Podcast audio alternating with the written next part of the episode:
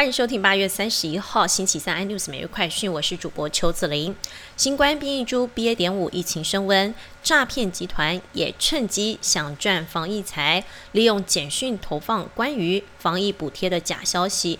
指挥中心指挥官王必胜表示，可以透过网址判断是否为诈骗讯息。政府官方网站为 gov.tw。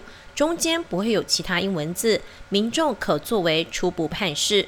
今天新增本土三万四千三百八十九例，以新北市最多突破七千例，其次为台北市。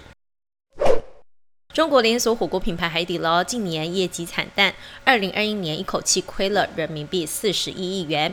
今年上半年也不见起色，如今更爆出海底捞的猪肚鸡汤底根本是用粉包去冲泡出来的，引发许多中国网友批评。海底捞和粉包厂商表示，所有产品都是经过国家食品认证的，因为海底捞供应量大，为了方便操作，选择添加粉包。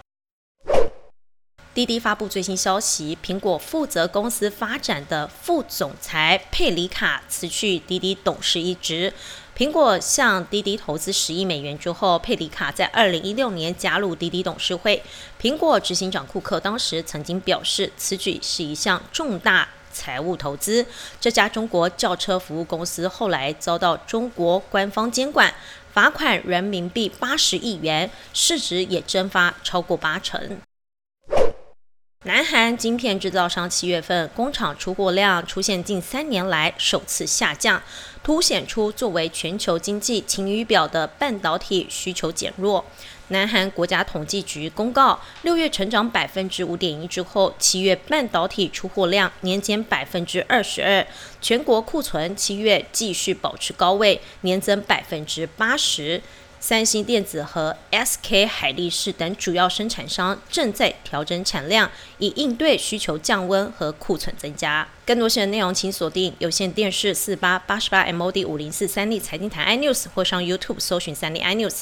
感谢台湾最大 Podcast 公司声浪技术支持。您也可以在 Google、Apple、Spotify、KK Bus 收听最新 iNews 每日快讯。